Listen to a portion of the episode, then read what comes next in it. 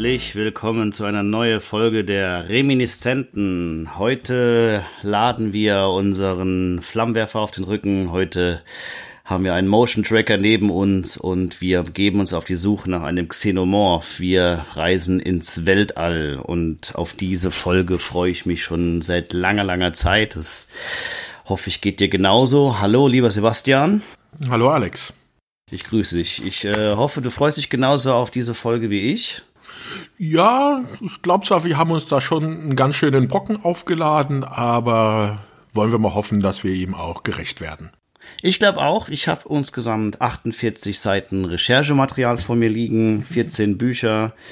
Die Recherche hat ungefähr zweieinhalb Wochen gedauert und ich habe den Film auch mehrere Male geguckt und wie man sehen kann, haben wir uns ja sehr viel Mühe gegeben, ein schönes Teaserfoto zu machen. Und das Hauptfoto, was dann heute mit dem Podcast herauskommt, ist auch nochmal ein großer Knaller.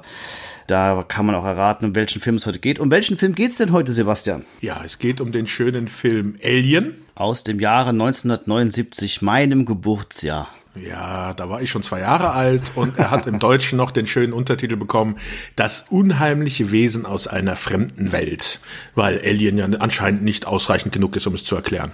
Das ist richtig. Ein richtig toller deutscher Subtext. Dafür sind wir berühmt in der ganzen Welt und auch sehr geschätzt in der ganzen Filmwelt oder in der Kunstszene. Ach, der Film hat auch noch in anderen Ländern sehr viele andere Titel bekommen. Also ich glaube, in Ungarn hieß er irgendwie der achte Passagier oder sowas mit Untertitel. Das, dieses Thema von wegen der achte Passagier ist, glaube ich, in vielen Ländern noch als Untertitel dann dazu gekommen. Ja, da muss man erstmal drauf kommen. Das muss man auch wollen. Ja. Auf jeden Fall.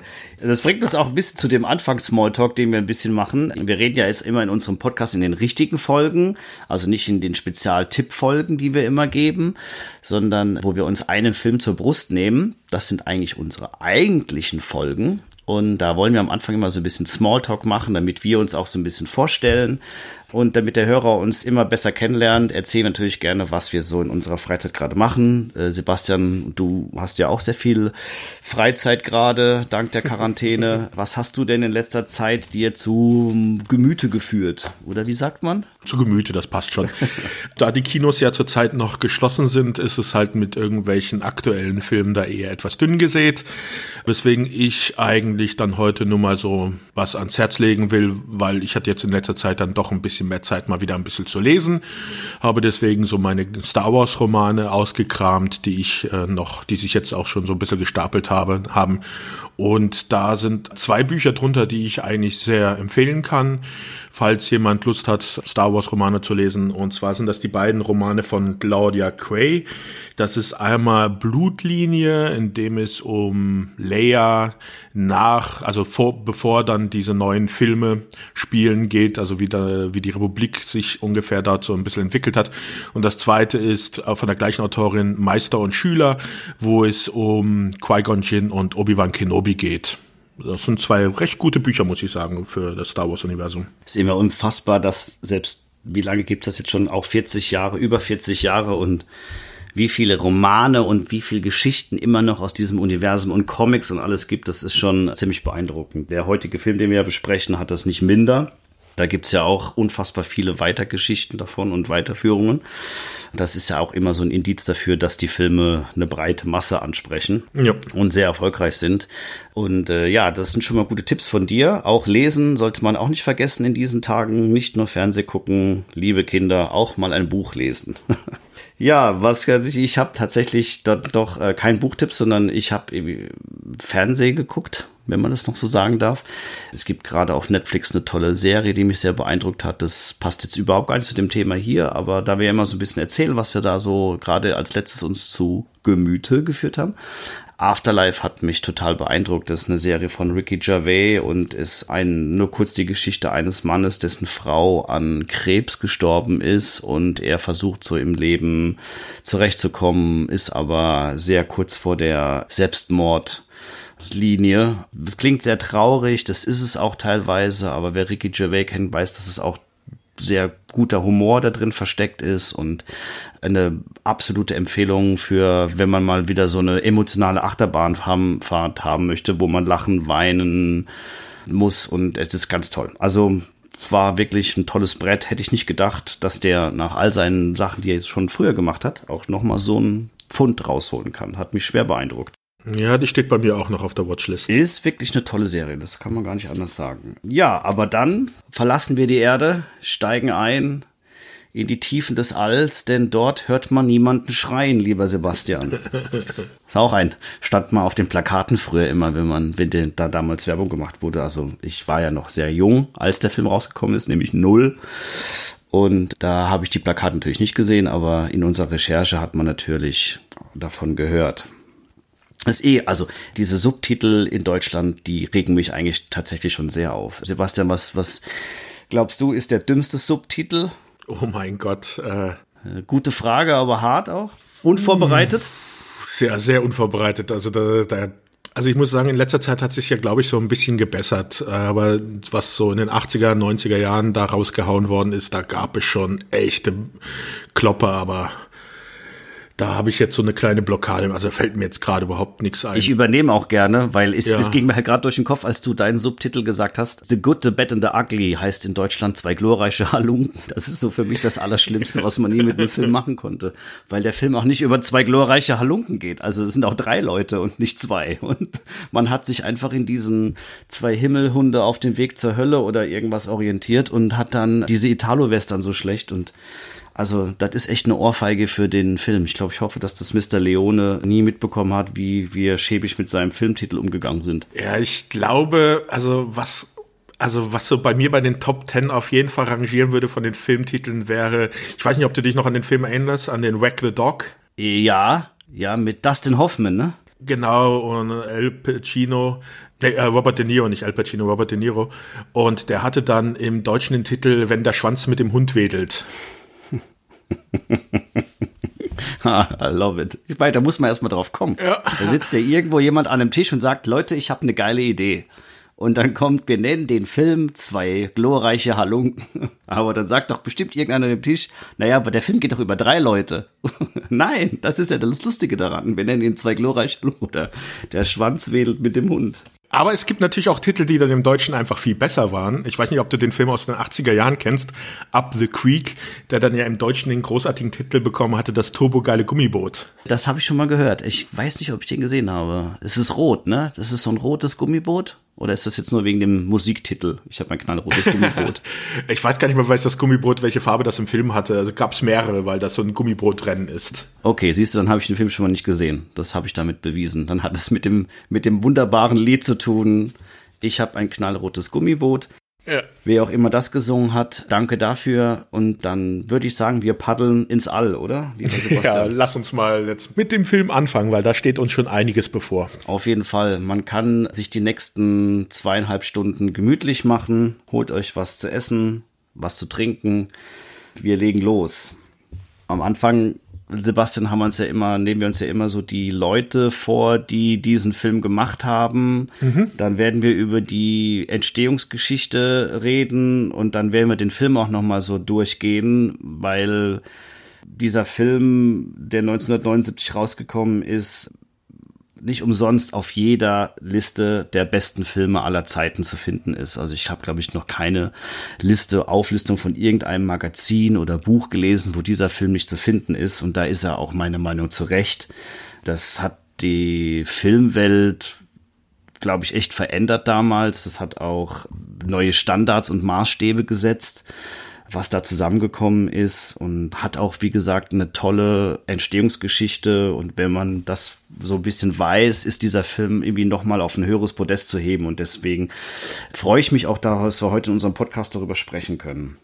Wer hat denn Regie geführt? Oder wollen wir mit dem Regisseur anfangen oder nehmen wir den als letztes?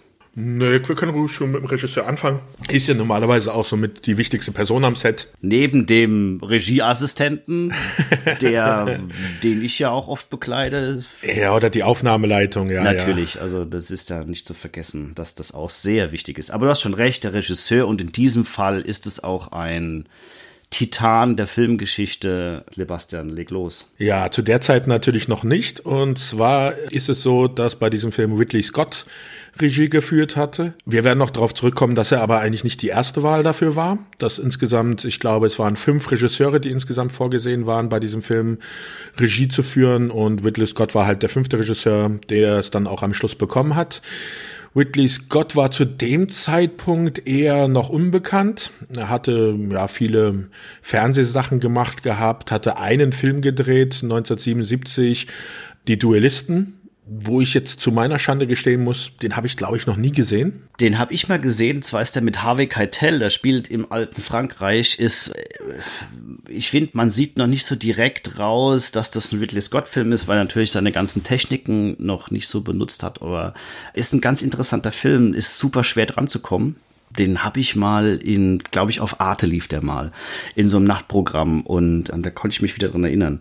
Man darf nicht vergessen, dass Ridley Scott eigentlich gut in der Filmwelt und in der Kinowelt war der noch nicht so bekannt. Aber er war ein ganz großer Werberegisseur, hat davon über 2000 Werbespots gedreht und das ist ja nicht mit, also er hatte schon Erfahrung mit Sets und er hat auch natürlich schon sehr kreativ gearbeitet und das auch sehr erfolgreich, weil viele seiner Werbespots sehr viele Preise gewonnen hatten. Aber hast recht, genau. Nach der Duelisten kam dann schon, ne, Sebastian? Alien, das war sein zweiter Film. Das ist schon unfassbar, ne? Das ist schon wirklich unglaublich, dass er mit seinem zweiten Film so ein Brett hinlegt. Und wenn man dann gleich noch hört. Seinen dritten Film dann, ja. Blade Runner. Also, ja, da lief's dann schon, ja. Da hast du dir dann schon einen Namen auf jeden Fall in der Filmhistorie gemacht, wenn du solche zwei Filme ähm, ganz zum Anfang deiner Karriere schon mal da raushaust. Ja, und die auch tatsächlich auch Blade Runner natürlich in den besten Filmlisten immer mit dabei ist. Ich mag sehr gerne Legende von ihm. Das ist auch so ein Film, den er in dieser Zeit dann, oder sagen wir mal nicht in der, aber ich glaube in den 80ern, Mitte 80er hat er Legende gemacht. Das ist auch ein unglaublich ästhetischer, großartiger Fantasy-Film mit einem ganz jungen Tom Cruise und Tim Curry in einer unglaublichen Maske und als, als Herr der Finsternis. Also, der hat sehr visuell gearbeitet und das war so ein tolles Werk. Und ich, ich habe mal so durch, wenn man durch seine Vita guckt, da findet man echt wenig Filme, wo man sagt, okay, das hat mir nicht gefallen. Ich weiß nicht, wie es bei dir ist, aber bei mir ist es so, dass die einzigen Filme, die in seiner Vita, die mir wirklich gar nicht gefallen, sind leider die Alien Prequels, die er jetzt gemacht hat. Das sind so die Filme, die mich wirklich aus dem ich gehe selten aus dem Kino, aber bei denen bin ich aus dem Kino gegangen. Also bei Prometheus wie auch bei Covenant bin ich aus dem Kino gegangen. Ja, also da muss ich dir zustimmen. Diese beiden Filme, die haben mir auch überhaupt nicht gefallen. Ich muss noch zu Ridley Scott sagen, dass es aber noch ein paar mehr Filme gibt von ihm, die, wo ich jetzt kein großer Fan bin. Also sagen wir so seine Frühwerke, die äh, Legende ist auch meiner, äh, mag ich auch sehr gern. Den Film ist zwar ja leider gefloppt, aber ich finde, es ist ein wirklich ein guter Film. Hatte dann ja noch danach zum Beispiel Beispiel dann ja auch mal gezeigt, dass er ja auch äh, im anderen Genre heimisch ist. Und ich weiß nicht, ob du ihn kennst. Black Rain ist ja, ja. dieser Film. Michael Douglas, ja. Genau, in Japan, Yakuza. Ja. Der ja dann eher so dem Action, äh, normalen Actionfilm verhaftet ist. Und das ist auch ein wirklich hervorragender Film. Dann hat er Thelma und Louise gemacht. Toll, ja. Was nochmal wieder dann zeigt, dass Ridley Scott bekannt ist für starke Frauenrollen. Aber dann sind halt auch Filme dann, so beginnt so die Zeit, so Ende der 90er mit Filmen, die mir nicht so ganz gefallen haben von ihm. Also zum Beispiel die Akte Jane. Was? Das ist der beste Antikriegsfilm aller Zeiten.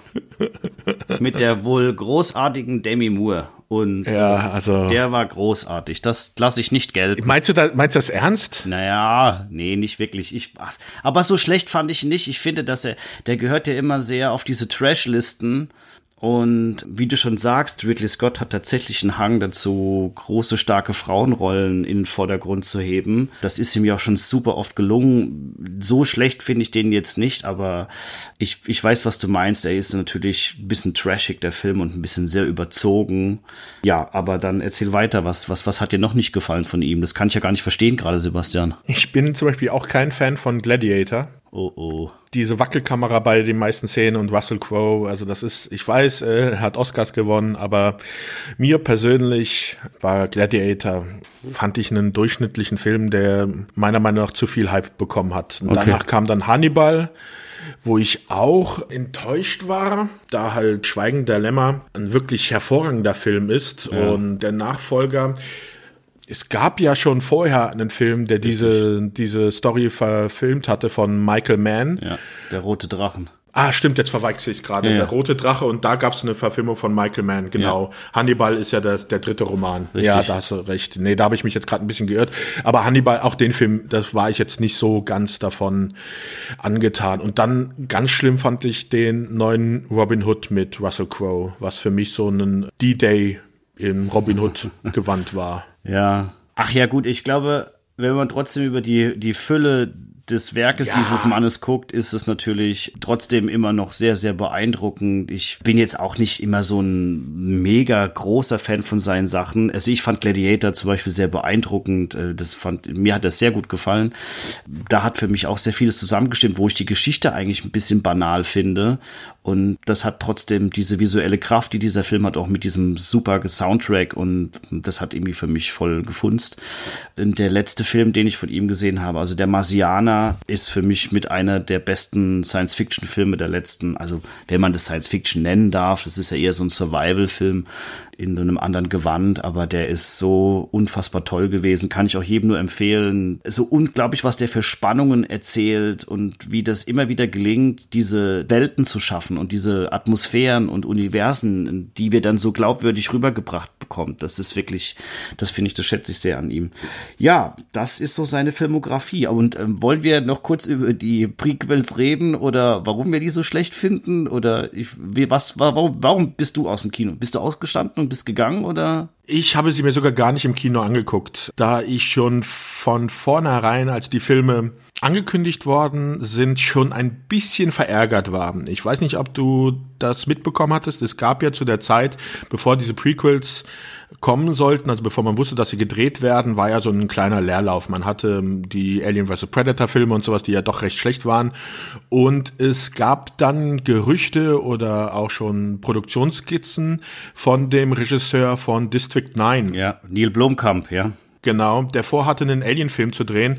Und zwar der im Anschluss an Teil 2 handeln würde. Also es würde wieder Hicks und Newt auftauchen. Und die Produktionszeichnungen, die es da gab, die waren großartig. Also da war ich sowas von gehypt und hatte mich tierisch drauf gefreut. Nur hat der Neil die Erlaubnis leider nicht bekommen, einen Film, diesen Film zu drehen. Also, ob das stimmt oder nicht, das ist halt die Frage, aber ich hatte es halt so damals gelesen, dass es halt so hieß, so von Ridley Scott, nee, also bevor äh, jetzt jemand anders einen Film dreht, drehe ich erstmal wieder was, da macht jetzt kein anderer was von Alien, sondern ich will jetzt meine Prequels drehen.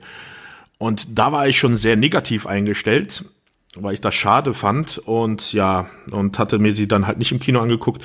Und dann, als ich sie halt auf Video gesehen habe, war es halt, ja, dumme Charaktere, also ähm, bei dem ersten Prequel dumme Charaktere, die sich dumm auf einem außerirdischen Planeten verhalten. Und beim zweiten war es dann irgendwie Pärchen im All. Ja, ich, also ich muss sagen, ich, wenn ich recht erinnere, war ich mit dem guten Freund im ersten Teil, den haben wir doch bis zum Ende geguckt und wir sind dann nach Hause gelaufen und waren beide nicht sehr amused.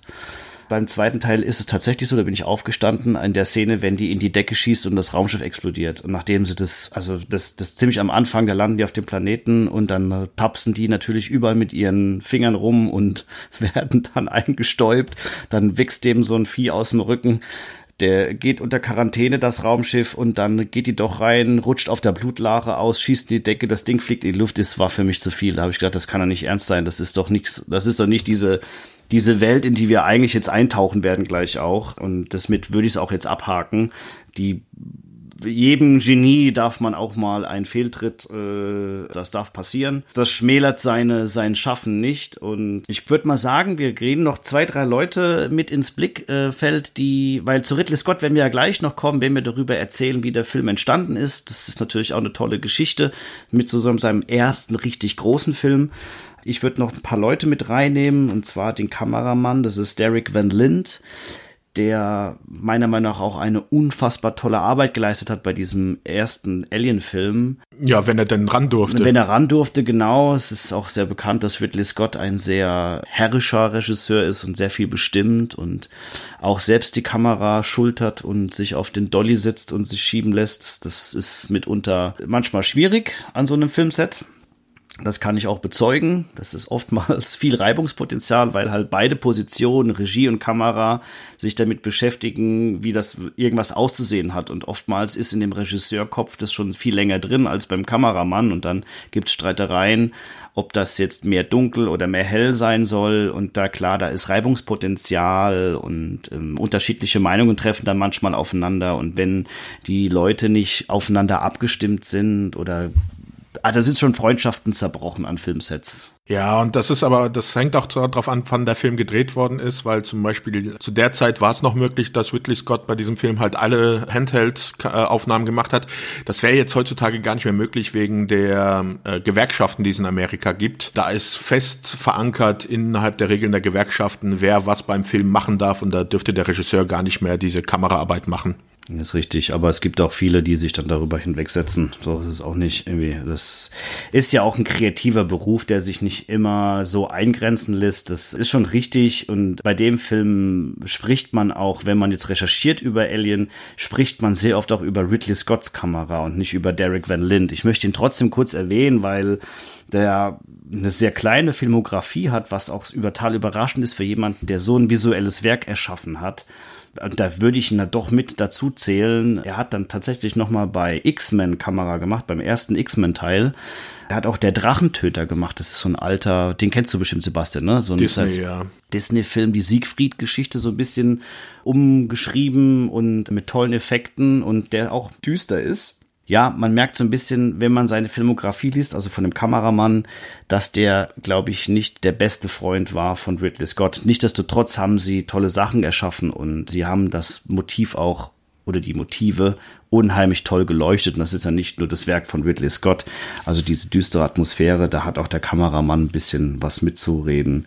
Wenn du dann schon nicht seinen besten Freund erwähnt hast, dann sollten wir vielleicht zu seinem nächsten nicht so besten Freund kommen, der bei dem Film mitgearbeitet hat. Ja.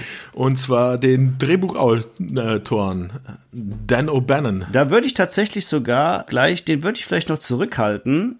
Na, ich würde, also ich würde gern jetzt so, so ein bisschen so, also nicht die, Entsteh die, die Entstehung des Filmes, darauf kommen wir auf jeden Fall zu sprechen, aber das so vielleicht so ein paar Sachen, die er mal gemacht hat. Ach so, okay, ja klar, natürlich. Weil Dan O'Bannon jetzt vielleicht ähm, den meisten ja doch kein Name sein dürfte, weil er jetzt auch nicht so die das ganz große die ganz große Vita hat, ist halt 2009 auch schon verstorben mit 63 Jahren und ähm, Alien ist somit halt sein großes Ding.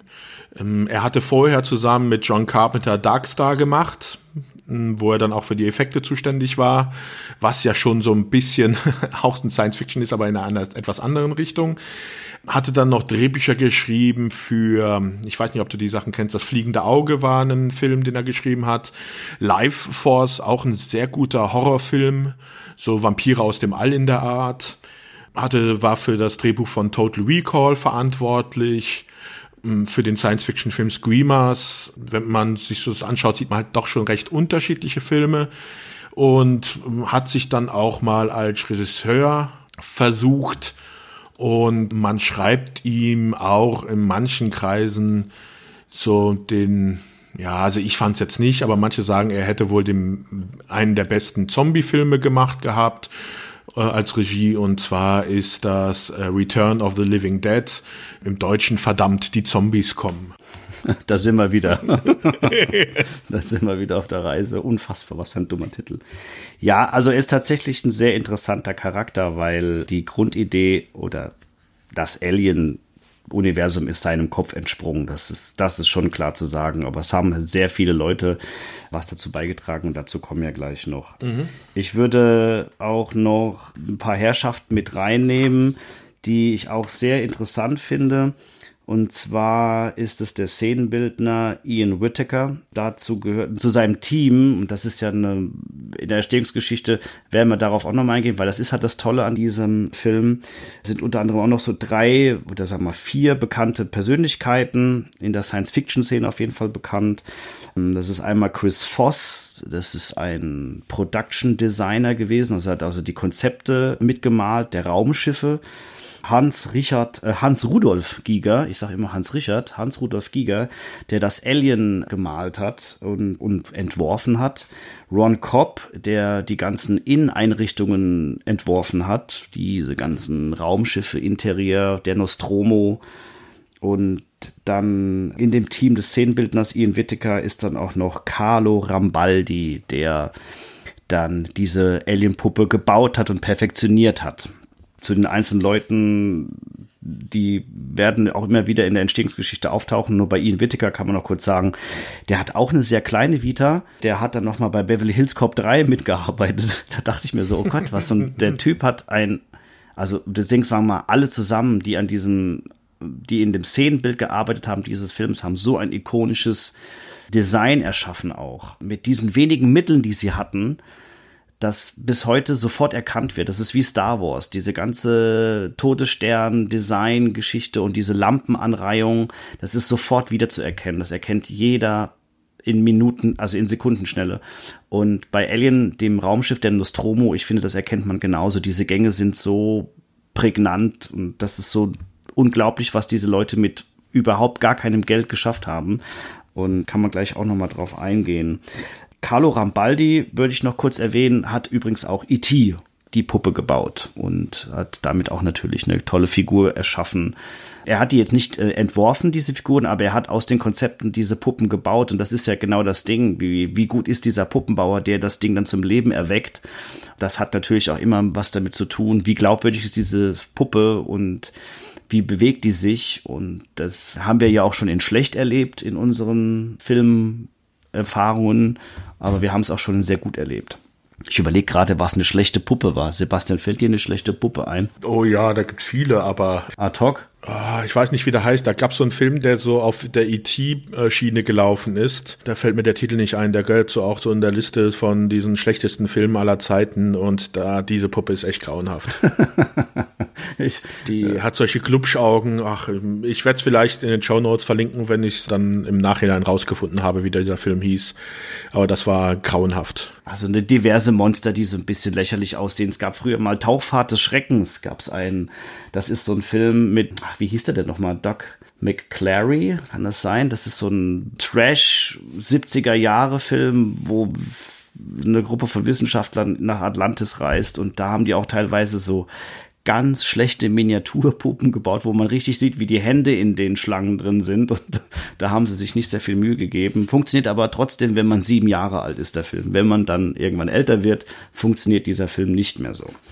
Gut, was wir natürlich sagen müssen, die Filmmusik, die nicht unerheblich den zum Erfolg beigetragen hat, ist von Jerry Goldsmith, der ähm, schon zu der Zeit auch schon ein Name war. Der hat, wenn man sich so seine Vita anguckt, über 250 verschiedene Filme komponiert, hatte im Jahr vorher gerade für das Omen den Oscar gekriegt. Seinen einzigen? Ja, also schon ein großer Name, aber da gab es auch so kleine Problemchen dann mit Ridley Scott und da würden wir, glaube ich, später auch nochmal drauf zu sprechen kommen müssen. Auf jeden Fall, ja. Also äh, Jerry Goldsmith hat zum Beispiel Star Trek komponiert, diese sehr bekannte. Ja, aber nicht die, nie, nicht die von der Serie. Also er hat für die Filme dann, also genau. die, die Original, diesen bekannte Tonfolge, die ist jetzt nicht von ihm. Ja, da bin ich, ich weiß, ich habe nur gesehen, dass er bei auf jeden Fall bei Voyager Next Generation auch mitgearbeitet hat. Ja, das schon. Oder hat er nur die Türgeräusche komponiert? Nein, aber er, hat, er hat ja dann für die Filme hat er die Musik gemacht und da hat er natürlich diese ganzen Zwischenstücke und sowas, die sind natürlich alle ja. von ihm. Aber diese Titelmelodie, die dann ja auf der Originalserie basiert, die ist von Alexander Courage. Aber dann Jerry Goldsmith hat dann für die Filme, dann die Star Trek Filme, diese halt aufgenommen und hat die dann halt ja, interpretiert für die Filme und die restlichen Musiken dann auch für die Star Trek-Filme gemacht. Also können wir uns ja mal drauf einigen, auf die Dinge, die er definitiv gemacht hat, wie zum Beispiel Planet der Affen. Total, Total Recall hat er den Soundtrack gemacht, den ich auch unfassbar gut finde. Den findet er wohl selber auch, glaube ich, mit als sein bester. Rumbo, also First Blood, die 2 und 3 ist auch von ihm. Und was habe ich mir noch aufgeschrieben? Auch zwei Filme, die wir schon in unserem Podcast schon mal erwähnt haben. Einmal Explorers, den wir in der Tippfolge der großartigen Filme, die keine Sau mehr kennt, schon mal genannt haben. Und in unserer ersten Folge ist dieser Film auch mal zu Gespräch gekommen. Quarterman 2 im Rahmen der Indiana Jones Recherche. Da hat er auch den sehr eindrucksvollen Soundtrack gemacht. Ja, er ist ja immer so ein bisschen abgestunken gegen John Williams. Der war unfassbar oft nominiert auch für einen Oscar, aber John Williams hat sich das Ding dann doch meistens geschnappt. Das ist so Ja, Jerry Goldwyn ist so ein bisschen Bayer Leverkusen des, des, der Filmkomponisten immer nah dran, aber nicht oft bekommen. Aber ich glaube, man muss sich jetzt nicht sehr traurig sein über den Mann. Der hat eine Menge Awardshows gesehen und war danach auf gratis Essen und gratis Trinken eingeladen. Ich glaube, dem geht's nicht so schlecht.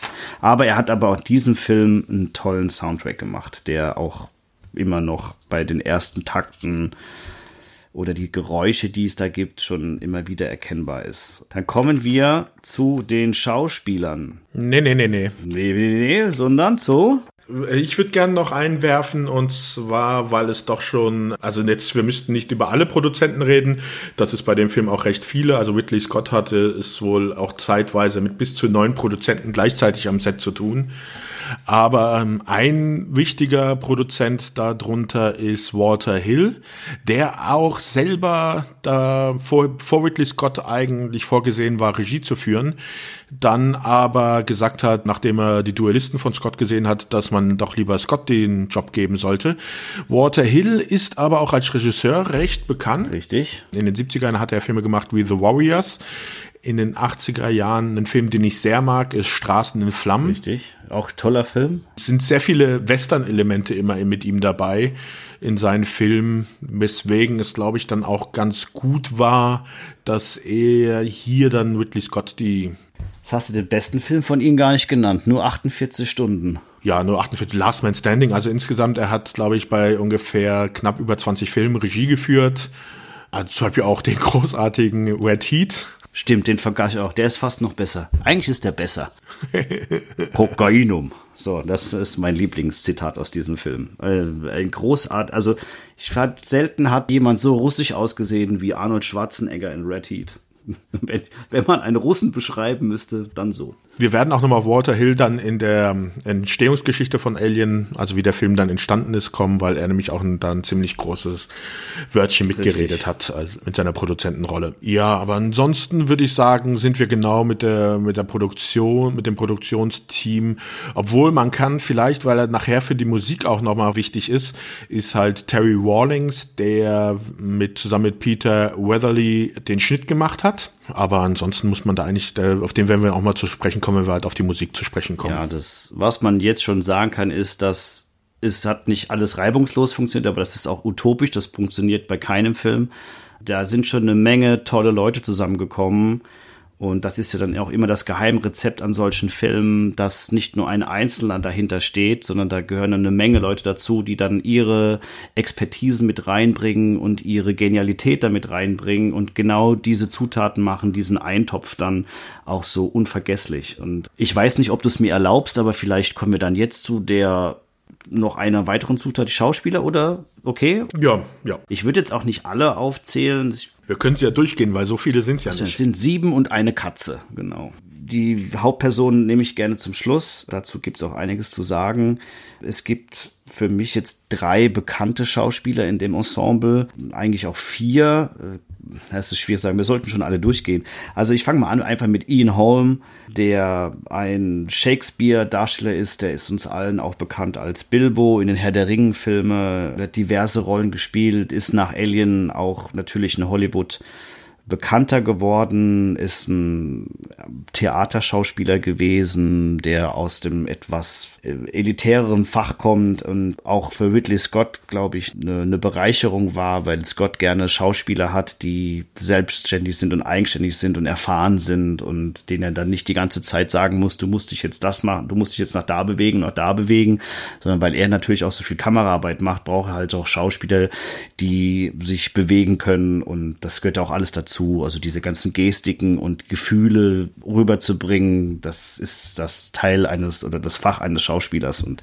da hat er mit Ian Holm natürlich einen Spezialisten reingeholt. Ja, also was noch kurz zu Ian Holm, vielleicht nochmal so, falls die Leute, die sich jetzt nicht so ganz mit den Schauspielern auskennen, man dürfte sein Gesicht vielleicht noch aus dem fünften Element kennen, wo er den Priester gespielt Stimmt. hat. Noch, äh, also er hat in über 100 äh, Film- und Fernsehserien mitgespielt. Also das ist ein Gesicht, das ist einem auf jeden Fall mal über den Weg gelaufen. Ich würde dann weitergehen zu Tom Skerritt. Auf jeden Fall. Der den Captain Arthur Dallas Koblenz spielt. Interessant für diese Rolle ist, dass hier am Anfang man eigentlich wohl Harrison Ford haben wollte, der aber die ja, der ab, abgelehnt hatte. Grund äh, konnte ich leider dafür nicht finden, ob er mit anderen Sachen zu tun hatte oder ob er einfach nur keine Lust darauf hatte. Hatte gerade Star Wars Erfolg, muss man dazu sagen. Ja, aber der erste Teil war abgedreht, der zweite Teil war noch in der Vorbereitung, als der Film gedreht worden ist. Also wahrscheinlich hätte er es unterbringen können. Auf jeden Fall, wo kann man ihn noch erkennen? Er hat dann bei Top Gun hat er mitgespielt, er spielt bei dem Mesh-Film mit. Ähm, Contact war so ein neuerer Film, arbeitet auch noch bis heute, hat in über 150 Produktionen mitgemacht ein Gesicht, das man auch auf jeden Fall kennt, was, was man eigentlich zu allen den Schauspielern sagen muss. Also jetzt nicht nur von Alien her, sondern auch die Leute kennt man aus anderen Filmen her. Also die haben entweder danach oder hatten davor schon auf jeden Fall eine Karriere.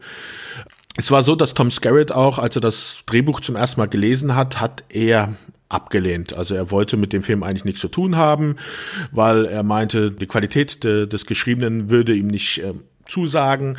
Das Budget für den Film wär zu, äh, war ihm zu niedrig. Da werden wir vielleicht auch nochmal dazu kommen, dann in der Entstehungsgeschichte, wie hoch das Budget dafür war. Hat auf jeden Fall gemeint, dass er daran keine Lust hat. Das Drehbuch hat ja einige Überarbeitungen hinter sich gehabt und auch das Budget wurde erhöht und dann haben sie Scarrett halt nochmal angesprochen und auf einmal war dann sein Interesse doch da und in der Hälfte der Produktion hat er dann auch irgendwann mal anscheinend mit einem der Executive Producer, mit dem Chasse gesprochen, ob er nicht sein Gehalt gegen Prozente eintauschen könnte. Also eine extreme Wandlung von Scarrett gegenüber dem Projekt. Am Anfang sehr ablehnend, dann zugesagt und am Schluss anscheinend während der Dreharbeiten dann doch so davon überzeugt, dass er davon ausgegangen ist, dass es ein großer Erfolg wird. Ja, da gibt's auch eine schöne Geschichte, die werde ich dann nachher auch noch erzählen. Diese Wandlung, die es da immer wieder gegeben hat, weil das ist genau das Ding, was in diesem Film passiert ist, dass am Anfang sehr viele Leute nicht so von davon überzeugt waren und dann auch Tom Skerritt ist also nicht nur, dass er am Anfang das Drehbuch nicht so gut fand, sondern er gilt auch so ein bisschen als der Stinkstiefel am Set. Er war der Redeführer, er hat ja auch den Captain gespielt und da hat er sich auch so verhalten seinem Ensemble gegenüber. Das passiert ja oft, dass dann die Rollen, in denen die Leute dann reinschlüpfen, dass sie dann auch so ein bisschen neben der Kamera weitergelebt werden, sogenanntes Method Acting oder wie man das dann nennen möchte.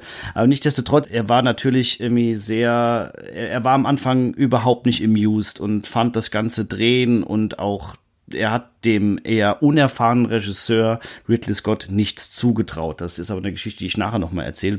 Gut, äh, wen, wen nehmen wir als nächstes? Ja, deine Wahl. John Hurt würde ich reinbringen. Dann sind auch so die bekanntesten davon, glaube ich, auch behandelt. John Hurt ist eigentlich nur wegen dieser einen Szene zum absoluten Filmgeschicht Evergreen geworden. Darüber erzählen wir später ja auch noch. Hast du was zum rausgefunden, wie viele Filme er gemacht hat? Über 200 Produktionen. Ja, ist auch ein Gesicht, was man absolut kennt und was bekannt ist. Was waren seine berühmtesten? Ja, also beim Elefantenmensch spielt er mit ähm, 1984. Da spielt er den Elefantenmensch, ne? Oder? John Merrick, ja. Und 1984 spielt er mit. Bei Harry Potter hat er einen Auftritt, bei, also als Neueres. Richtig. Indiana Jones beim letzten, beim vierten Teil spielt er mit. VW Vendetta. Er hat schon einige Filme gemacht und ist aber auch mit allen in Erinnerung bleiben mit dieser ikonischen Szene. Da kommen wir gleich auch nochmal drauf, die dann auch dafür geführt hat, dass dieser Film in aller Erinnerung bleibt. Ja, die er dann sogar in Spaceballs nochmal gedreht hat. Ja, richtig was vielleicht auch der bessere Alien wäre. Und in, in der nächsten Folge geht es um Spaceballs. John Hurt war auch nicht die erste Wahl. Und beziehungsweise doch, er war die erste Wahl, hat abgesagt. Damit war Ridley Scott nicht so zufrieden, weil er auf einem anderen Projekt war, in Südafrika. Mhm. Genau, und dann hat man sich für einen anderen Schauspieler entschieden, der aber am ersten Drehtag tatsächlich schwer krank wurde, Diabetiker war und irgendwie einen Anfall hatte und man musste ihn austauschen. Es gibt auch wirklich die, die Filmaufnahmen, wenn man das Making-of mal guckt, gibt es die Filmaufnahmen von dem anderen Schauspieler. Und der sieht John echt, Finch hieß Ja, der. John Finch, der sieht echt übel aus an dem Tag. Dem geht's wirklich nicht gut. Und dann haben sie ihn ausgetauscht und wie der Zufall so wollte, zufälligerweise war in London auch John Hurt an anwesend. Sein Projekt wurde verschoben. Nicht, nee, nicht ganz. Das Projekt wurde nicht verschoben. Das Problem war, dass er nicht einreisen durfte nach Südafrika.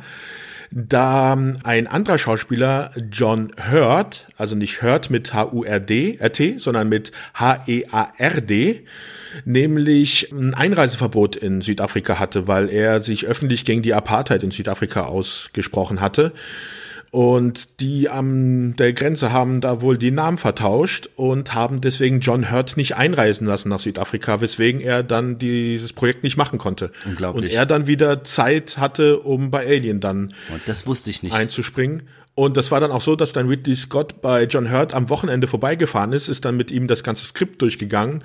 Und am Montagmorgen sind sie dann schon mit ein bisschen wenig Schlaf dann direkt zum Set gekommen. Äh, Genau, da- das wusste ich auch, dass er sonntags abends bei ihm vorbeigekommen ist und dass die die ganze Nacht über das Drehbuch gesprochen haben und dass er das dann am Montagmorgen direkt spielen musste. Ja. Genau, das ist das Krasse, was wieder beweist, dass man Vorbereitung nicht braucht. Aber das wusste ich nicht, dass er nicht einreisen durfte, weil in meinem Buch stand, dass dieser Film nur verschoben wurde. Das war so meine Information. Aber es ist ja eine mega Geschichte, dass er aufgrund von so einer Missverständnis bei Ellie mit dabei war. Und ich meine, das hat den Typen ja auch mit berühmt gemacht dann. Und das ist auch für John Finch ist das ja auch eigentlich müsste sich heutzutage voll in den Arm beißen, weil er diese Rolle nicht gespielt hat, die ja in jedem Filmgeschichtsbuch drin ist. Und dieses Bild ist ja auch komplett um die Welt gegangen. Anyway, also das tut mir sehr leid für den jungen Mann, aber gut für Ja. John Hurt. Ja, der ist leider ja schon verstorben. Ja. Äh, jetzt 2017 ist wie in Filmen der erste der Schauspieler, der verstorben ist. Und das Interessante ist ja auch, dass dann auf den nächsten Schauspieler, auf den ich zu sprechen kommen Ja. würde, oder willst du noch was zu John Hurt sagen? Nee, gar nicht. Dann Harry Dean Stanton, der ja der zweite ist, der im Film stirbt, ähm, auch der zweite der Schauspieler ist, der im realen Leben gestorben ist. Und zwar kn knapp über ein halbes Jahr später dann, aber schon mit 91 Jahren. Harry Dean Stanton ist eigentlich auch so ein Gesicht, den man gesehen hat, der bei sehr vielen Produktionen mitgemacht hat, den man aus zum Beispiel, ich weiß nicht, äh, den 80er Jahren Repo Man kennen könnte, wenn man den gesehen hat. Bitte, wenn man sich den Film anguckt, dann den und nicht das Remake. Lustig zu Harry Dean Stanton kann man sagen, dass er eigentlich schon durch Roger Ebert ziemlich geadelt worden ist, weil Roger Ebert hat irgendwann mal gesagt, dass er die Stanton-Walsh-Regel macht oder hat er die Stanton-Walsh-Regel erfunden und die besagt, dass ein Film, in dem entweder Harry Dean Stanton oder M. Emmett Walsh in einer Nebenrolle mitspielen, kann der Film nicht schlecht sein. Und das ist auf jeden Fall schon mal eine, ja, eine Ehrung. Also von Roger Ebert sowas über einen selber gesagt bekommen, zu bekommen, das ist schon, ja, das können nicht viele von sich sagen. Der hat auch ein unfassbar tolles Gesicht. Ich finde auch, in der Rolle ist der perfekt, wenn man dann die, die Rollenbeschreibung mal gelesen hat, was gesucht wurde für die Brad-Rolle, ist das schon toll. Und ich habe ihn mal auf der Berliner Comic-Con gesehen. Da konnte man, ähm, wie das halt auf der Comic-Con immer so ist, man konnte Autogramme äh, kaufen, die er dann live unterschrieben hat. Ich ärgere mich bis zum heutigen Tage, dass ich das nicht gemacht habe, weil es sah unfassbar sympathisch aus. Ich hatte aber schon mein ganzes Geld für ein vollkommen überteuertes Foto mit Christopher Lloyd und dem DeLorean ausgegeben. Und da war mein Budget für den Tag schon aufgebraucht. Und naja, ich ärgere mich heute immer noch ein bisschen, dass ich dann Harry Dean Stanton nicht mal die Hand geschüttelt habe, weil ich auch seine Rolle echt richtig gut. Ich, ich meine, ich finde alle in diesem Film durch die Bank grandios. Aber so nah jemand mal zu kommen, ist dann auch immer schön. Und ihm zu danken für die stundenlangen Nächte, in denen ich da wach in meinem Bett gelegen habe und die Augen nicht mehr zugekriegt habe. Dann gibt es noch Jafet Koto, auch ein großartiger Schauspieler. Man kennt ihn aus dem James Bond-Film Leben und Sterben lassen. Da ist er der Bond-Bösewicht. Der erste schwarze Bond-Bösewicht. Ja, das kann auch nicht jeder von sich behaupten. Es ist auch einer meiner Lieblingsbonds. Irgendwie, ich fand den schon immer gut und das ist auch ein cooler Charakter, der gut performt und, und ich finde auch das ganze Ding wie die Faust aufs Auge trifft. Also auch dieses Ensemble so aufmischt. Das finde ich. Aber wenn man das Making-of gesehen hat, dass es ja auch nicht, dass es nicht einfach war, mit ihm zu drehen aber er hat sehr viel improvisiert und das war dann seine Stärke und ging's, das ist das, was Ridley Scott auch eher gerne mag, dass, dass die Leute dann auch improvisieren und sich so in diese Szenerie reingeben, dass sie auch mal un, die anderen Schauspieler mit erschrecken, gerade in diesen Situationen und das hat er sehr gut gemacht, finde ich. Ja, was kannst du noch zu ihm sagen? Er hat die Rolle von Lando Calrissian abgelehnt. Oh, das wusste ich nicht echt. Ja, er hatte gemeint, dass er, dass er davon ausgeht, dass Lando Calrissian im Verlauf der Geschichte sterben würde und hatte deswegen Angst, dass er dann mit Alien und Ach, Star Wars dann typecastet ist in Science-Fiction-Filme, wo der Farbige stirbt. Ach. Und hat sich deswegen dagegen entschieden, Lando Calrissian zu spielen. Oh Mann, ob der sich noch ins, äh, ins, ins Fleisch beißt, wahrscheinlich schon. Hat dann noch bei Filmen mitgemacht wie Running Man, Midnight Run. Ja. Also es ist auch ein Gesicht, den man in, immer wieder sieht. Also Definitiv. Ja, schade für ihn. Hätte ich ihm gegönnt. ja, aber ich glaube, mit Billy D. Williams hat man bei Star Wars dann schon einen richtigen Lando Calrissian gehabt. Ja, gar keine Frage. Gehen wir weiter? Ja. Die nächste und letzte, bevor wir dann zur Hauptdarstellerin kommen, ja. obwohl man darüber vielleicht auch streiten könnte, ob sie wirklich die Hauptdarstellerin ist. Aber erstmal ja. jetzt Veronica Cartwright, die die Rolle von Joan Marie Lambert spielt. Veronica Cartwright hatte sich auch für die Rolle von Ripley beworben gehabt und hat dann erst erfahren, dass sie die Rolle nicht bekommen hat, als ihr dann die sozusagen die Parts von Lambert vorgelegt worden sind, dass sie die vorbereiten soll. Also da hat also kurz vorher genau. Ja, da hat man nicht viel mit ihr geredet, sondern hat sie dann vor vor, vor eine Tatsachen gesetzt. Cartwright war auch nicht eigentlich von dieser Lambert-Rolle sehr angetan, weil die halt ja sehr emotional und ja zart beseitet ist und das um, ähm, hat ihr wohl nicht so ganz zugesagt. Sie wollte wohl eher die taffere Ripley spielen, aber hat sich dann doch entschieden, das zu machen, was sie auch recht gut macht, finde ich in dem Film ist auch eine, die jetzt dann später jetzt nicht so das bekannte Gesicht geworden ist, hat aber trotzdem auch 150 Credits in ihr als Schauspielerin, war dann also bei Sachen mit dabei, wie zum Beispiel die Hexen von Eastwick, äh, Scary Movie oder auch schon vor Alien hat sie bei Hitchcocks Die Vögel mitgespielt gehabt. Ja, also auch eine tolle Schauspielerin, die auch diese Rolle ganz gut verstanden hat, was dann so viele nicht also was man jetzt nachhinein jetzt ja weiß und wenn man sich den Film ein paar Mal anguckt hat, das ist ja die einzelnen Charaktere auf diesem Raumschiff, auf dieser Reise haben ja, stehen ja immer so für gewisse Emotionen. Da gibt's ja die Stimme der Vernunft, es gibt dann das Emotionale, das Leichtsinnige, das Unbekannte und dafür stehen ja die Charaktere auch so ein bisschen und sie war die Emotionale. Und das hat sie dann doch sehr gut gemacht. Also ihre Schreie sind ja durchaus durch Mark und Bein gegangen. Mhm. Eine, eine, eine der ersten Scream Screens, Queens wahrscheinlich, oder? Scream, Scream Queens. Ja, da dürfte wahrscheinlich noch Jamie Lee Curtis. Ja, ja. Nee, das war, Vorher war später, sein. oder? 79 war doch Halloween noch nicht draußen. Halloween war 1978. Aha, hast du wieder recht. Bevor du zu Ripley kommst, die Katze. müssen wir ihn, nein, die interessiert mich null, aber vielleicht ich weiß nicht, wie er ausgesprochen wird, Bolachi Badejo. Okay. Das ist derjenige, der in dem Alien-Kostüm dann gesteckt hat. Die arme Sau. Ja, da war auch zum Beispiel Peter Mayhew im Gespräch dafür. Ja, der vielen als Chewbacca bekannt ist. Genau. Es war so, dass Ridley Scott eigentlich das Alien per Animatronics, also per Steuerung, wie so wie Puppen halt steuern lassen wollte.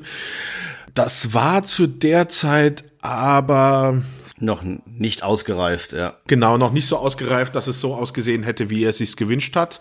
Und es war so, dass sie dann, äh, ich weiß jetzt gar nicht, wer das war, in einer Kneipe diesen Bolachi getroffen haben. Der war ein Graphic Artist und der, ich glaube, der Casting Director hat ihn in, einem, in einer Kneipe getroffen. Richtig, und einfach angesprochen. Genau, und der ist halt über sieben Fuß groß und hatte sehr dünne Arme, was halt genau dafür gepasst hat, dass sie da ihnen das Alien-Kostüm dann packen konnten. Okay, jetzt musst du aber noch erklären, wie viel, wie lang ist sieben Fuß? Sieben Fuß sind circa zwei Meter. zehn. Also sieben Fuß und ein Inch sind dann zwei Meter zwölf oder zwei Meter, dreizehn, glaube ich. Seit wann rechnest du denn in Fuß?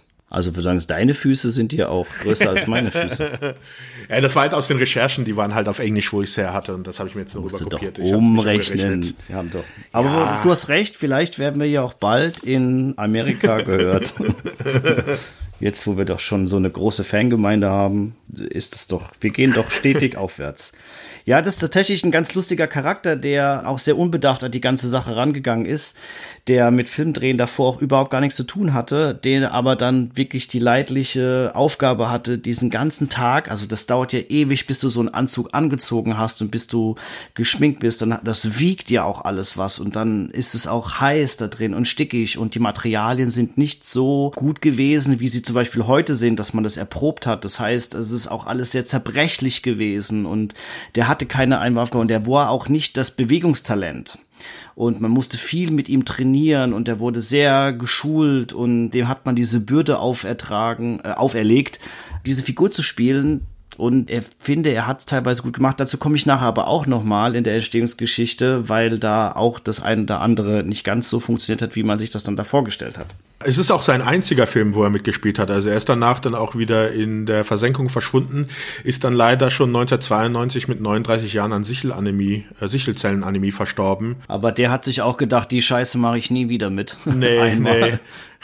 Und dem haben sie halt zum Beispiel dann Tai Chi und sowas gelehrt, damit er halt die, diese Bewegung hinkriegen konnte, die sie ge ge gebraucht haben. Ja, da gab's Andy Circus noch nicht zu der Zeit, ne? Sonst hätte der, sonst hätten sie den da reingesteckt. Ja, aber der ist nicht zwei Meter sowieso groß. Den hätten. Ah, heutzutage wird sowieso computeranimiert wahrscheinlich. Ja, die wurden auch alle computeranimiert, was auch nicht. Also ich fand den Ansatz ja schon ganz gut. Und jetzt kommen wir zu ihr. Ja, kommen wir zu ihr. Ich muss dazu sagen, das ist die eine der wenigen Schauspielerinnen in diesem Ensemble, die keine große Erfahrung hatte bis dahin. Natürlich hat die schon einige Sachen gemacht, aber sehr unbekannte Sachen. War kommt auch vom Theater, aber Shigoni Weaver ist dann meiner Meinung nach die beste Casting-Entscheidung der Filmgeschichte gewesen. Das würde ich genauso dick unterstreichen und lifelong, weil ich A, finde zu dieser Zeit, das wird mir der Entstehungsgeschichte auch nochmal vielleicht einen Satz verlieren, aber es ist jetzt ja auch klar, irgendwie, das war nicht die Zeit, wo man ähm, über eine weibliche Leading Role geredet hat, also eine Hauptdarstellerin geredet hat und vor allen Dingen nicht eine starke, äh, rettende und überlebende Figur, die war auch im Urdrehbuch auch nicht weiblich, sondern es war auch männlich, wie das natürlich klar war für so einen Film damals zu der Zeit. Und man kann kurz sagen, Paul Newman war mal dafür angedacht für Ripley. Der hieß auch, glaube ich, nicht Ripley, sondern die Namen sind ja auch später immer wieder ein bisschen geändert worden in der Drehbuchphase. Aber Shigoni Weaver hat Ridley Scott überzeugt und Ridley Scott hat dann auch die Bedingung gestellt, dass sie das spielt, sonst wäre er auch nicht mehr mit dabei, weil das natürlich ein großer Diskussionspunkt war am Anfang. Ich bin so dankbar dafür, dass das dann doch ihr überlassen wurde, weil sie hat diese Figur dann auch so ikonisch gemacht. Und die ist eine Schauspielerin, also ich denke mal, die kennt wirklich jeder. Wenn man Filme nennen muss von ihr, natürlich Ghostbusters und Avatar und noch und nöcher. Aber ich finde, diese Frau hat so ein großes Repertoire gezeigt, also auch von natürlich so einer Horrorgenre wie jetzt Alien, aber sie hat auch mit Diane Fossey in Gorillas im Nebel sehr einfühlsames und sehr empfindliches Kino gemacht, wo sie eine tolle Rolle gespielt hat, dieser Naturforscherin, wofür sie dann auch einen Oscar bekommen hat. Aber sie kann auch totalen Quatsch spielen, wie bei Galaxy Quest, so eine kleine lustige, die den Computerstimme wiederholt oder bei Heartbreakers, den ich auch sehr mag mit ihr und wo sie so eine ähm, Betrügerin spielt, die reiche Ehemänner ausnutzt. Und die hat so ein unfassbar großes Repertoire und, und hat bei so vielen tollen Filmen mitgespielt, das ist wirklich schwer beeindruckend. Aber bei unserem Film jetzt hier bei Aliens, finde ich, hat sie also wirklich den Nagel auf den Kopf getroffen. Und ich bin auch mit dem Teil 2, der natürlich danach folgt, ist, ist finde ich, ihre beste Rolle auch. Nicht nur ihre erste große, aber auch das Beste, was sie gespielt hat. Oder wie siehst du das, Sebastian? Nee, das passt schon alles. Ich würde nur gerne noch ein, zwei Sachen dazu ja. sagen. Das erste, du hattest ja gemeint, dass die Rolle männlich am Anfang war. Das, also ich habe das ein bisschen anders recherchiert und zwar ist es so, dass bei dem ersten Drehbuchkonzept von O'Bannon es überhaupt gar keine Geschlechter gab. Also natürlich haben die irgendwelche Geschlechter, aber es wird es wird offen gelassen, wer welches Geschlecht hat. Also deswegen werden auch alle in dem Film immer nur mit ihren Nachnamen angesprochen. Also es werden keine Vornamen von den Charakteren genutzt. Und die, für die Drehbuchautoren, also O'Bannon war das eigentlich während des Drehbuchschreibens auch recht egal, welche Rolle nun männlich oder weiblich ist. Natürlich ist man davon ausgegangen ausgegangen, dass man die Hauptdarsteller dann mit einem männlichen Part dann besetzen wird. Da hat man sich dann später umentschieden. Da ist wohl dann, aber da kommen wir wahrscheinlich auch noch dazu. Nur noch ganz interessant, also nachdem man sich dafür entschieden hat, dass Ripley eine Frau sein soll, hat man nicht Sigourney Weaver als erstes gefragt, sondern Meryl Streep war da die erste, die man angesprochen hatte. Meryl Streep hatte auch mit Weaver zusammen studiert gehabt in Los Angeles. Doch war das so, dass Meryl Streep die Rolle nicht angenommen hat, weil sie zu dem Zeitpunkt gerade in Trauer war, da ihr Partner John Casale gestorben war. Und so äh, wurde dann halt dann Weaver der, der, der Part angeboten. Gott sei Dank. Also gut, Meryl Streep, klar, auch tolle Schauspielerin, aber wie gesagt, ich bin so begeistert von ihr. Aber ich glaube, wenn man es jetzt zusammenfassen kann, ist, ist, ist, ist natürlich haben die das ohne Geschlechter geschrieben aber natürlich auch die Prozenten dazu gekommen ist und auch als 20th Century Fox dazu gekommen ist, hat man natürlich gesagt, gut, irgendwie, das ist ja vollkommen klar, dass es hier um, um einen weiblichen, äh, einen männlichen Cast gehen muss und mit der Entscheidung, dass man ein, also eine Frau nimmt, hat man ja auch nochmal diese Rolle Lambert dann auch weiblich gemacht, wo dann die gute Scream Queen dann auch die Rolle bekommen hat. Das war ja dann auch ein Prozess in diesem Buch, aber generell hat man sich zu dieser Zeit entschieden, diese Rolle mit einer Frau zu besetzen. Und das finde ich eigentlich, wie gesagt, mit die, also das ist die beste Casting-Entscheidung der Filmgeschichte, weil da ist halt so eine Bombe draus geworden. Gut, habe ich jetzt genug geschwärmt. Damit haben wir die Personen, die dir in diesem Film gewerkelt haben, schon ein bisschen beschrieben. Und dann kommen wir natürlich dazu, wie der Film entstanden ist. Und ein paar Punkte haben wir schon aufgeführt und ein paar Punkte haben wir schon besprochen aber ich würde da gerne anfangen bei einem gewissen Herrn, der jetzt noch gar nicht auftaucht ist, und zwar ist es der Name Alexander Chodorowski. Das ist ein chilenischer Regisseur, der in den 70er Jahren sehr ich würde mal sagen, abgedrehte Filme gedreht hat, der von sich selbst sagt, er hat überhaupt keine Ahnung gehabt, was er da gemacht hat, aber er ist sehr bekannt geworden mit sehr, wie würdest du es beschreiben, Sebastian, Improvisationstheater. Ja, surreale Filme. Er versucht, Drogenerlebnisse auf Film zu bannen. Genau, richtig. Kann man so stehen, wie man will. Ja, das finde ich, das ist eine sehr gute Beschreibung. Das, das, das, das, das trifft es auf sich. Ich habe tatsächlich mal versucht, einen von ihm zu gucken. Es ist äh, mir nicht möglich gewesen. Das hat mich einfach. Welcher denn? Holy Mountain oder?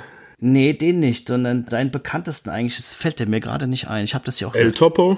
El Topo, genau, ja, ja, ja, genau. Der ist nämlich wie diese Szene mit dem, äh, das gibt so eine Pyramide mit so einem Priester und dann steht da einfach ein Pferd. Also der Typ hat Bilder geschaffen, das kann man auch mal googeln da wird man schon einiges finden, was eigentlich diesen Mann beschreibt. Nichtsdestotrotz ist er ein wichtiger Name in der Filmgeschichte. Und zwar, das haben wir, glaube ich, auch schon mal in einem anderen Podcast kurz erwähnt, aber Alexander Jodorowsky hat sich zur Aufgabe gemacht, ein gewisses Science-Fiction einen Science-Fiction-Roman zu verfilmen. Und zwar das große Werk Dune. Das er ja vorher nicht mal gelesen hatte. Was er noch nicht mal gelesen hatte, genau, richtig. So durchgeknallt war dieser Typ. Und es gibt eine ganz tolle Dokumentation, die man, ähm, ich glaube, nicht legal auf YouTube, aber man kann sie auch bestellen auf der englischen Sprachversion und Französisch, glaube ich, auch.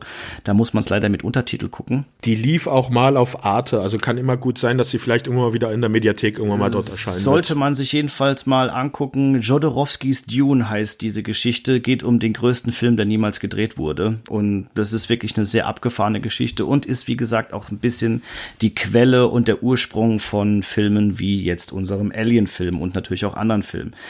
Dieser Mann hat sich ein Team zusammengestellt, um sein Filmprojekt zu realisieren. Das sind schon Namen, die wir genannt haben. Da ist unter anderem Dan O'Bannon zu nennen, unser Drehbuchautor, der auch für die Science, der für die Special Effects auch in Dune dann zuständig sein sollte. Da ist noch ganz interessant, warum er ihn gewählt hat. Den, den er haben wollte, der war ihm zu arrogant.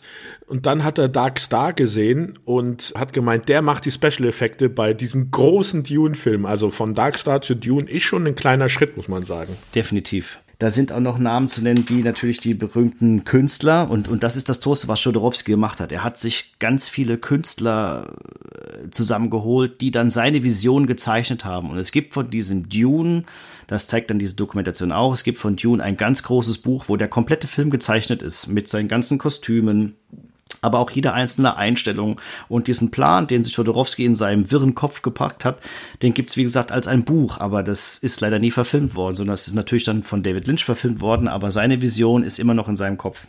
Und der hat sich diese Leute wie Chris Foster zugeholt oder Ron Cobb oder dann auch diesen berühmten Hans Rudolf Giger, den dann Jodorowsky kennengelernt hat. Und Jodorowsky hat den auf so einer Vernissage kennengelernt und die beiden kamen ins Gespräch und mochten sich. Und wenn man schon mal was von diesem Giger gesehen hat, der hat da also das ist auch schon ein sehr stranger Typ. Das ist schon ein Schweizer, der sehr so Airbrush-Zeichnungen macht, die sehr, sehr, sehr gruselig und auch sehr sexualisiert sind und dem seine Werke sind also schon sehr außergewöhnlich, würde ich sagen. Das hat aber Jodorowsky so imponiert und so gut gefallen, dass er ihn dann hat auch bestimmte Sachen zeichnen lassen, wie den Imperator oder die Hakonnen und so weiter und so fort. Das hat er für sein Werk alles zusammengeholt und diese Leute hatte dann Dan O'Bannon natürlich kennengelernt. Diese tollen Konzept Künstler, würde ich die jetzt mal nennen. Jean Giraud sollte man noch nennen. Ja, also Möbius. Möbius. natürlich auch, den habe ich hier auch sogar stehen. Äh, Möbius, der auch, also den Comiczeichner aus Frankreich, der seinen ganz eigenwilligen Stil hat, der auch ganz tolle Comics gezeichnet hat. Großartiger Künstler, kann man gar nicht anders sagen. So, diese Konglomerat von Künstlern hat sich dann getrennt erstmal, weil Dune nicht zustande gekommen ist. Das war dann den ganzen Produzenten alles viel zu wirr, was der Herr Jodorowsky so vorhatte und auch zu groß. Die haben also diese Vision dahinter nicht gesehen und es gab auch damals nicht die Budgets dafür, die, die man gebraucht hätte, um dieses monumentale Werk, der wollte. Der wollte einen 15-Stunden-Film machen. Ja, genau, das muss man sich mal vorstellen. Ich meine, das Buch, wenn man das mal gelesen hat, dieses Wüstenplanet, das gibt's wirklich her, ja. Es galt auch immer als unverfilmbar und der Film von Lynch ist auch wirklich nur so ein Fliegenschiss von dem eigentlichen Roman. Finde ich jetzt so, das, das, das hat viel mehr Facetten. Äh, wird jetzt auch gerade neu verfilmt von Herrn Villeneuve. Mal gucken, was der daraus macht. Ich traue ihm viel zu. Aber ich wollte jetzt ja gar nicht so viel über Dune erzählen. Jedenfalls, dieses Team hat sich getrennt. Und Dan O'Bannon musste zurück nach Los Angeles, hat da die Aufgabe, die Arbeit an Dune dann eingestellt und ist dann bei dem zweiten Autor von Alien untergekommen. Die beiden haben zusammen gewohnt in Los Angeles, Donald Shusett und der auch ein bisschen Produzent, als Produzent tätig war und gute Connections hatte in, in Los Angeles. Und dann hatte die beiden Jungs das Drehbuch geschrieben und die hatten diese Idee und haben daran gearbeitet. Und dann hat natürlich Dan O'Bannon sein, seine neuen Bekanntschaften mit ins Spiel gebracht, wie Giger, wie Voss und Möbius. Und dann haben die auch angefangen, das zu skripten. Also zu dem Drehbuch auch noch die Zeichnungen herzustellen. Und mit einem mehr als halbfertigen Drehbuch ist man dann losgegangen und hat Partner gesucht. Sebastian, wer war denn der erste Partner? Also ich würde gerne noch zu Dune noch ein, zwei Sachen sagen. Nachdem ja Jodorowskis Dune nicht funktioniert hat, sind die Rechte, ähm, hat sich dann Dino De Laurentiis die Rechte dafür geholt, der dann am Schluss dann auch den Film gemacht hat. Aber da vielleicht noch ganz interessant ist, dass nämlich Laurentiis erstmal Herbert ein Drehbuch hat schreiben lassen, das war 176 Seiten lang. Und da war dann auch Ridley Scott im Gespräch, das zu verfilmen. Und äh, Scott hatte vor, daraus zwei Filme zu machen, aber der hat sich dann aus diesem Projekt zurückgezogen. Also kann man schon sehen, dass auch er irgendwie schon was mit Dune zu tun hatte. Also wer alles schon mit Dune zu tun hatte, das ist da doch schon recht interessant. Zu dem Drehbuch noch ganz kurz weil so wie wir den Film ja dann als Alien kennen, ähm, so war das am Anfang noch ähm, nicht vom Titel her.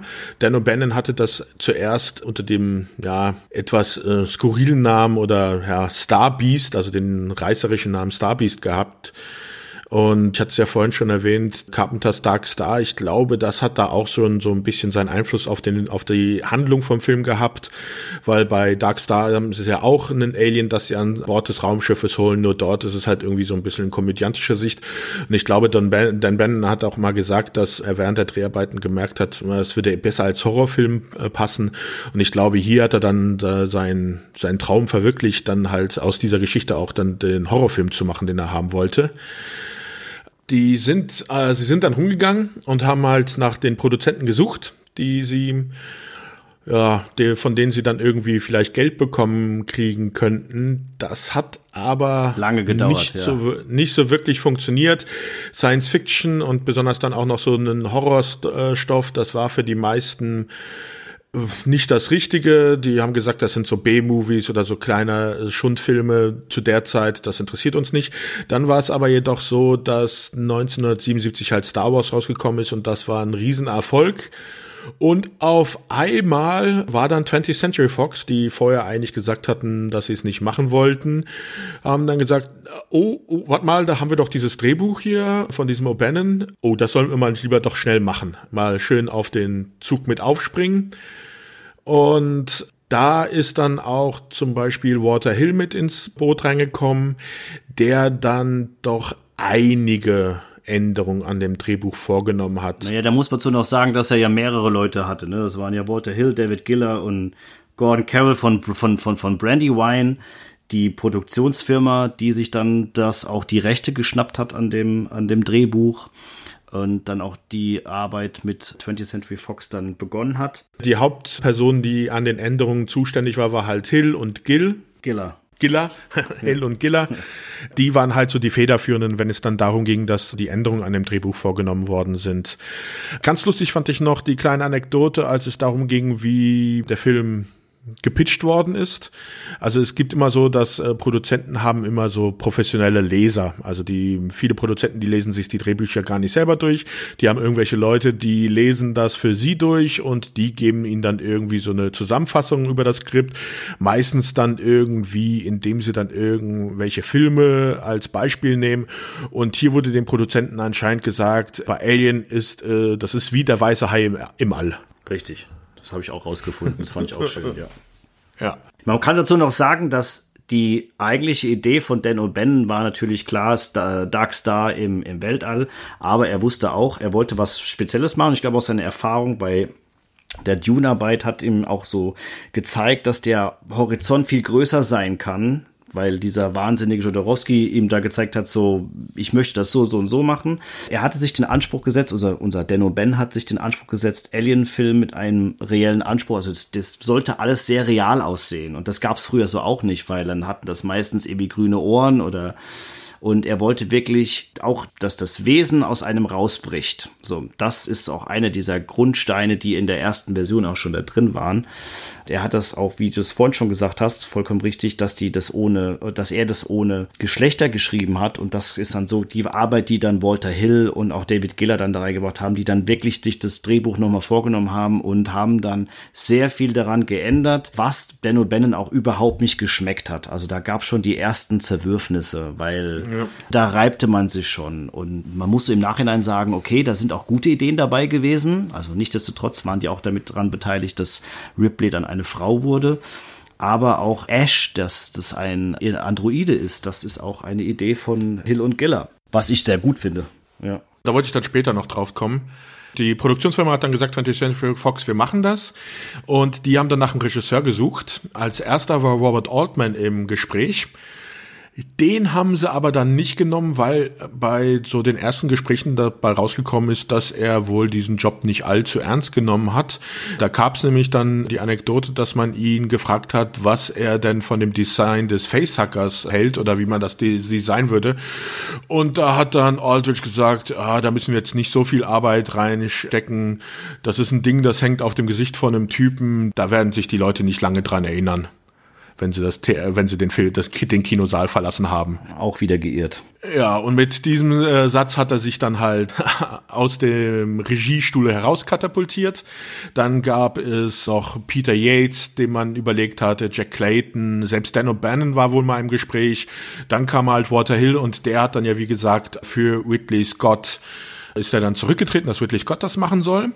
Dan O'Bannon war nicht, anscheinend nicht ganz so zufrieden mit der Wahl am Anfang, weil Ridley Scott und auch der Producer Walter Hill sind halt zwei Leute, die halt mit Horror- und Science-Fiction-Filmen vorher überhaupt nichts am Hut hatte. Und da ist er hingegangen und hat denen erstmal eine Hausaufgabe, Hausaufgabe gegeben. Und zwar mussten die sich nämlich Texas Chainsaw Massacre angucken. Also du hast vollkommen recht, weil das ist das der Texas Chainsaw der einzige Film war in dieser Hausaufgabe, den, den Ridley Scott irgendwie, irgendwie gut fand. Aber ich glaube, der hat den, glaube ich, 30, 40 Filme mitgegeben, okay. die sie alle gucken sollten. Das haben sie auch getan. Und ich glaube, Ridley Scott hat sogar mal wirklich gesagt, so, okay, der einzige von den Filmen, das war irgendwie Texas Chainsaw Massacre, weil das halt dieser Spannungsmarathon ist, hat er das genannt. Den fand er wirklich beeindruckend. Ähm, den, also die alte Version, nicht die neue, ist ja klar. Mhm, naja. Genau, das fand ich auch ganz süß, dass er denen so eine Hausaufgabe gegeben hat. Aber man hat schon gemerkt, da sind schon ziemlich Reibereien gewesen. Und Dan O'Bannon war, wenn man das jetzt so reflektiert, eigentlich wollte er das alles selbst machen. Das kann man auch verstehen, weil es war ja sein Baby, seine Geschichte mhm. und der hatte das alles in seinem Kopf und der hat auch diese Leute dazu geholt. Und dann hat man ihm das so ein bisschen weggenommen und hat daran rumgeschrieben. Das kann ich schon verstehen, dass es dem nicht gefallen hat. Und dann hat er, glaube ich, schon geliebäugelt, dass er Regie führt bei diesem Film. Das ist dann aber, wie wir wissen, nicht dazu gekommen. Und jetzt kommt eigentlich auch so eine Facette, die ich total wahnsinnig finde. Zu dieser Zeit ist diese Budget-Geschichte. Also man hat sich natürlich dann für Ridley Scott entschieden. Auch ein Mann, der jetzt überhaupt keine Erfahrung vorweisen kann in diesem Genre. Klar, Duellisten ist ein guter Film, aber dass man ihm schon für die damaligen Verhältnisse so viel Geld in die Hand gibt, ist schon ziemlich gut. Und das Budget war damals bei 4,2 Millionen Dollar. Ja, aber das war das, das Problem war ja, dass das noch gar nicht genehmigt war, sondern das Studio hat sich ja damit wohl anscheinend recht ziemlich viel Zeit gelassen. Richtig, genau. Sie haben es ein bisschen in die Länge gezogen. Deswegen hat ja dann Ridley Scott, weil der gelangweilt war, hat er zu Hause gesessen und hat mal halt den kompletten Film ein Storyboard gezeichnet nach Vorlage von diesen Möbius-Zeichnungen. Und das ist richtig gut gut. Also wenn man sich die anguckt und das mal googelt, die Storyboard-Zeichnungen von Ridley Scott sind grandios. Also ich habe auch so ein schönes Buch zu Hause, das heißt Alien Vault. Das ist ganz fein gearbeitet, da sind natürlich sehr viele Texte drin. Da sind dann aber auch diese ganzen Zeichnungen, diese Storyboard-Zeichnungen nochmal extra abgedruckt als rausnehmbares Teil. Es ist unfassbar, wie großartig er schon gemacht hat. Und man sieht man auch seine Vision schon, was der Typ schon vorhatte. Und da kann man so sagen, dass der damit mit diesem Storyboard, also was du gerade auch schon gesagt hast, hat er es geschafft, dass das Budget verdoppelt wurde. Und das muss man sich mal vorstellen. Also ja, aber trotzdem acht Millionen. Wir hatten ja in unserer kleinen Folge mit diesen Filmen, die keine Sau mehr kennt. Ja. Da Krieg der Eispiraten hat acht Millionen gekostet. Und das ist es aber auch wert. ne? Also das ist schon krass, was da für ein Produktionsunterschied ist, wenn man sich die beiden Filme da mal gegenüberstellt. Es ist kein Geld. So, das muss man schon mal ganz klar ja. sagen. Man hat da nicht viel dran geglaubt an diese Nummer. Also acht Millionen ist zum heutigen Zeitpunkt natürlich auch wieder ein ganz anderes Wort. Da muss man aber auch Amerika mit Europa vergleichen. In Deutschland Deutschland sind acht Millionen sehr viel.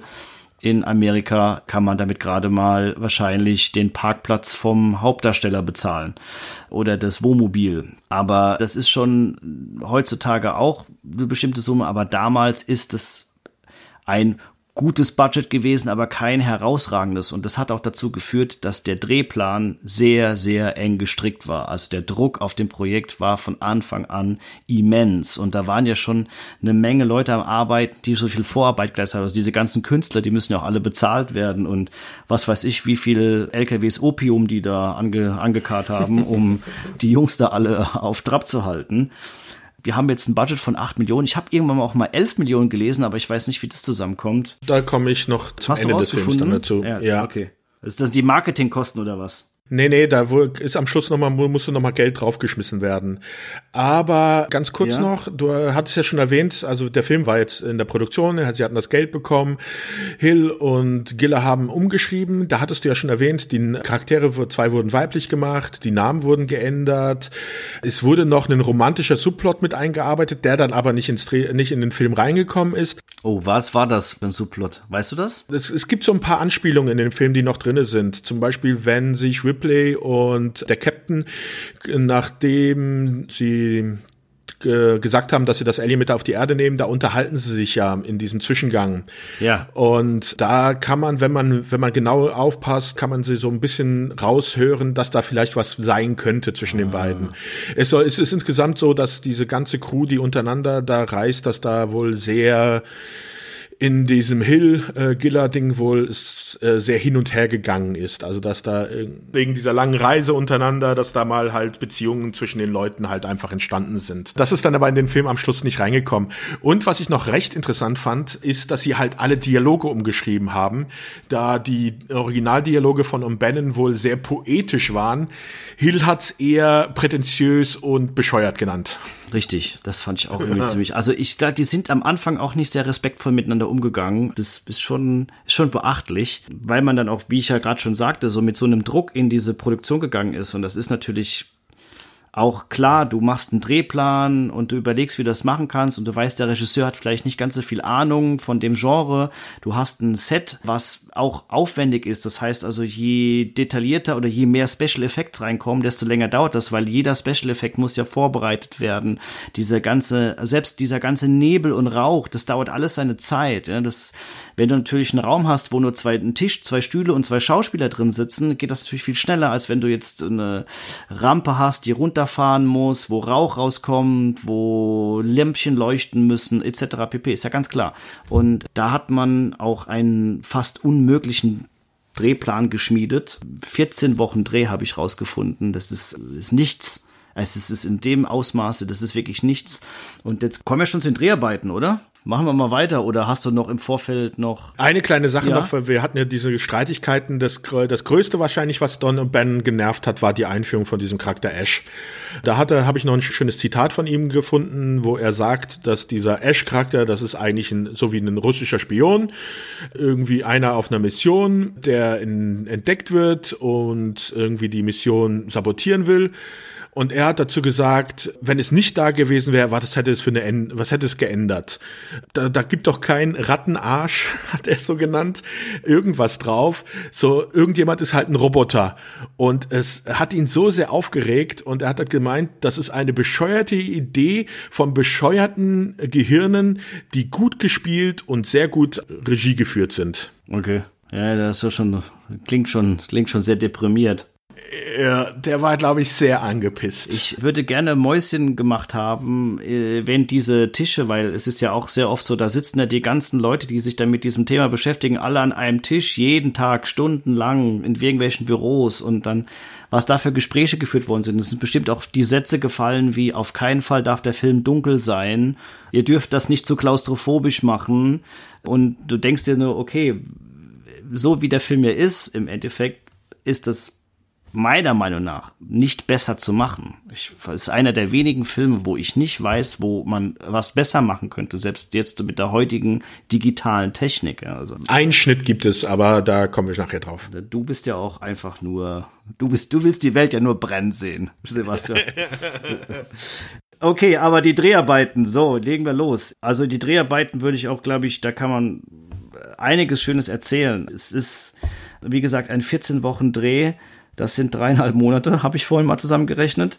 Er hat 1978 natürlich stattgefunden. Das meiste davon hat man in den Shepperton Studios in London gedreht, was ja auch nicht immer einfach ist, in England zu drehen, weil man hat Schauspieler aus Amerika und in Amerika ist es auch so, dass man, oder beziehungsweise bei diesen Filmen ist es oft so, dass die Leute ein Total Buyout haben. Das heißt, der Schauspieler hat die komplette Produktionszeit vor Ort zu sein und zur Verfügung zu stehen. Das ist jetzt heutzutage alles ein bisschen anders, weil Schauspieler oft drei, vier, fünf Projekte gleichzeitig laufen haben. Das ist auch in unserer Welt hier, in, in der deutschen Filmwelt immer sehr schwierig, weil du musst dann halt auch wirklich sehr komplizierte Pläne stecken, weil äh, an dem einen Tag kann die Schauspielerin A nur bis um 13 Uhr, dann fährt die rüber und spielt bei gute Zeiten, schlechte Zeiten. Also es ist wirklich Tetris nach Reinkultur bei Alien waren alle Schauspieler die ganze Zeit da vor Ort.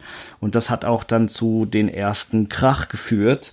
Die Dreharbeiten waren natürlich sehr hart. So. Und am Anfang hat sich der gute Ridley Scott auch rausgenommen, erstmal das unfassbar großartiges gebautes Set zu drehen. Also er hat sehr viele Gänge gedreht, ganz ruhige Fahrten und keinen einzigen Schauspieler. Er hat quasi das ganze Set minutiös abgefilmt. Und dann hat so am zweiten Tag der ersten Woche schon die ersten äh, rumorten, also der schlechte Laune gab es dann schon so, da habe ich ja vorhin schon Tom Skerritt genannt und es kam wirklich dazu, dass das Team und auch die Schauspieler so ein bisschen revoltiert haben dagegen, weil der drei, vier Tage lang nur diese Gänge gedreht hat. Wie er da, wie genau, wie lange das jetzt genau war, weiß ich nicht, aber es war wirklich so, dass die sich gegen ihn aufgelehnt haben und gesagt haben, was soll das denn? Wir sitzen hier von morgens bis abends und wir werden nicht gerufen und du drehst da hier die Gänge. Das kannst du doch auch wann anders machen.